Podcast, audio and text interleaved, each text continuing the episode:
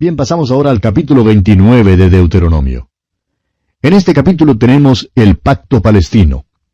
Los capítulos 29 y 30 de Deuteronomio son considerados como el pacto palestino. El doctor Schaeffer consideró los capítulos 28 al 30 como el pacto.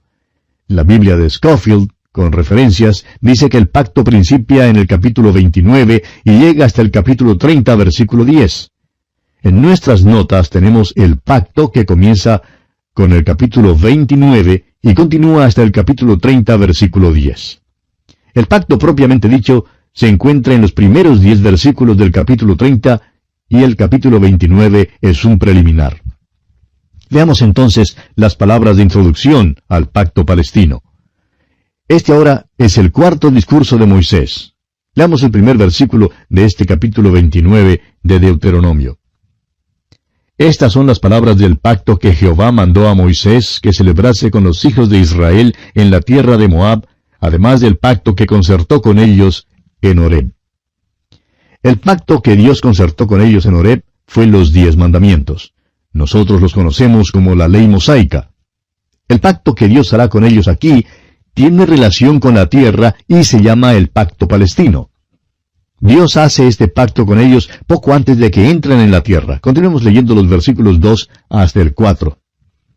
Moisés pues llamó a todo Israel y les dijo, Vosotros habéis visto todo lo que Jehová ha hecho delante de vuestros ojos en la tierra de Egipto, a Faraón y a todos sus siervos y a toda su tierra, las grandes pruebas que vieron vuestros ojos, las señales y las grandes maravillas. Pero hasta hoy Jehová no os ha dado corazón para entender, ni ojos para ver, ni oídos para oír. Estos israelitas eran niños y jóvenes entre la edad de 13 a 19 años cuando presenciaron algunos de estos incidentes. Las personas mayores en la nación habrían tenido 60 años después de viajar a través del desierto. Solo Josué y Caleb quedaron de la generación antigua. A pesar de ver todas estas señales, todavía no percibían. Isaías dice lo mismo y vemos que el apóstol Pablo en el capítulo 11 de su carta a los Romanos, versículo 8, hace mención una vez más de la ceguera de Israel. Dice el apóstol Pablo, como está escrito, Dios les dio espíritu de estupor, ojos con que no vean y oídos con que no oigan, hasta el día de hoy. Hasta cuando Dios abra los ojos y los oídos de los hombres y las mujeres, no pueden oír el Evangelio. Ahora no deseamos que nos entiendan mal, amigo oyente. Sí pueden oír la palabra de Dios, pero no pueden oír el Evangelio con entendimiento. Un escritor de una revista mencionó en cierta ocasión este programa a través de la Biblia, en el cual recorremos o estudiamos la Biblia en cinco años. Y él cree que si uno trata de enseñar la Biblia, lo que hace es engañar a la gente con un negocio religioso. Es una lástima verdaderamente que ese señor no escuche el programa para ver lo que tratamos de hacer. Y sin embargo, si escuchara, tampoco entendería no le sería posible entender. Todavía continuaría creyendo que estamos enseñando la Biblia por radio con algún motivo egoísta. Creería que la Biblia simplemente se usa como propaganda, y no la creería de ninguna manera.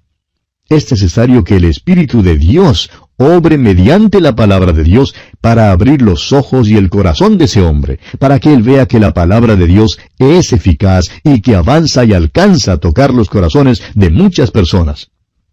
Ahora Dios dice que simplemente dejó a los israelitas allí mismo donde estaban. Ellos no tenían ninguna intención de volverse a Él. Habían roto su comunión con el Dios vivo y verdadero, y por eso Dios simplemente les deja en su estado de incredulidad. Leamos ahora el versículo 5 de este capítulo 29 de Deuteronomio. Y yo os he traído cuarenta años en el desierto. Vuestros vestidos no se han envejecido sobre vosotros, ni vuestro calzado se ha envejecido sobre vuestro pie. Imagínese usted, amigo oyente, caminar por cuarenta años con el mismo par de zapatos puestos y no se envejecieron. Ahora Moisés sigue describiendo su viaje por el desierto y habla de cómo estas experiencias debían haber abierto sus ojos. Son muchos los que hoy en día dicen que si Dios solo hiciera un milagro delante de sus ojos, creerían. Ahora estos israelitas aquí vieron un milagro por cuarenta años y todavía no percibían. No es por falta de evidencia que los hombres son inconversos, amigo oyente.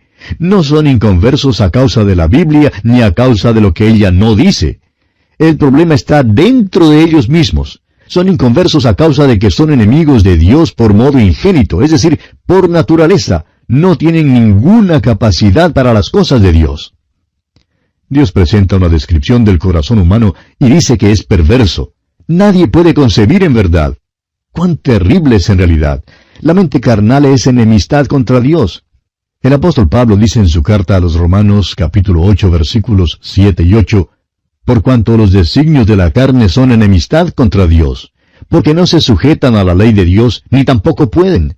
Y los que viven según la carne no pueden agradar a Dios. Ahora Pablo escribe estas palabras después de que Dios probó a Israel por mil quinientos años bajo la ley. ¿Qué descripción de la humanidad es esta? Aquellos que viven según la carne no pueden agradar a Dios. Moisés pues les da un resumen de su historia, y esto es lo preliminar al pacto. Pero aún antes de que el pacto se dé, se les cuenta lo que sucederá al fin. Y es que no cumplirán el pacto, pero Dios expone claramente que su intención es traerles de vuelta a la tierra y bendecirles tanto a ellos como a la tierra. La tierra y el pueblo van juntos. En realidad, todo el sistema mosaico tiene relación con la tierra. No es tan solo para el pueblo, sino también para la tierra. Y es importante que veamos eso. Llegamos ahora a otra de aquellas profecías extraordinarias en la historia. Nos cuenta cómo la condición de la tierra sería hoy en día y es exacta. En los tiempos de nuestro Señor, el monte de los olivos estaba cubierto con árboles. Era una región boscosa. Los enemigos que llegaron para conquistar la tierra cortaron los árboles del monte y dejaron desolada la tierra. El juicio de Dios no tan solo cae sobre el pueblo, también ha caído sobre la tierra.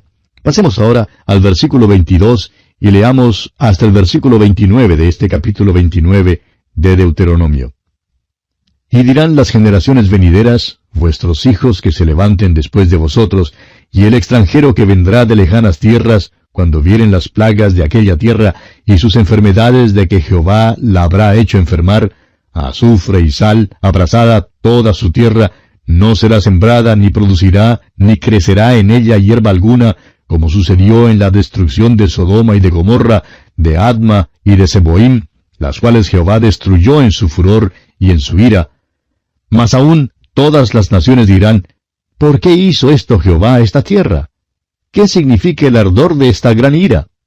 Y responderán, por cuanto dejaron el pacto de Jehová el Dios de sus padres, que él concertó con ellos cuando los sacó de la tierra de Egipto, y fueron y sirvieron a dioses ajenos, y se inclinaron a ellos, dioses que no conocían, y que ninguna cosa les habían dado.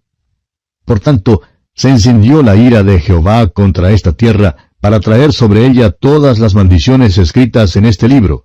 Y Jehová los desarraigó de su tierra con ira, con furor y con grande indignación, y los arrojó a otra tierra, como hoy se ve.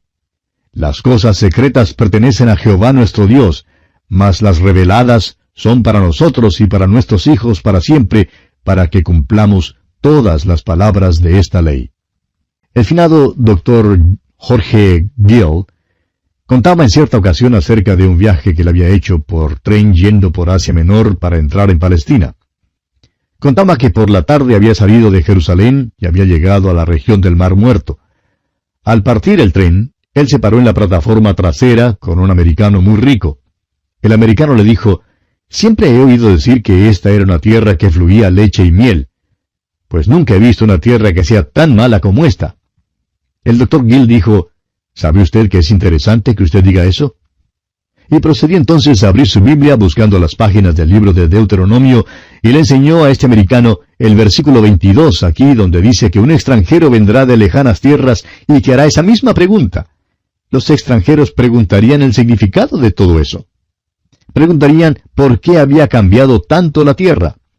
Y el doctor Gill le dijo el motivo preciso, el que Moisés había dado hacía tres mil quinientos años. Le dijo, por cuanto dejaron el pacto de Jehová, el Dios de sus padres.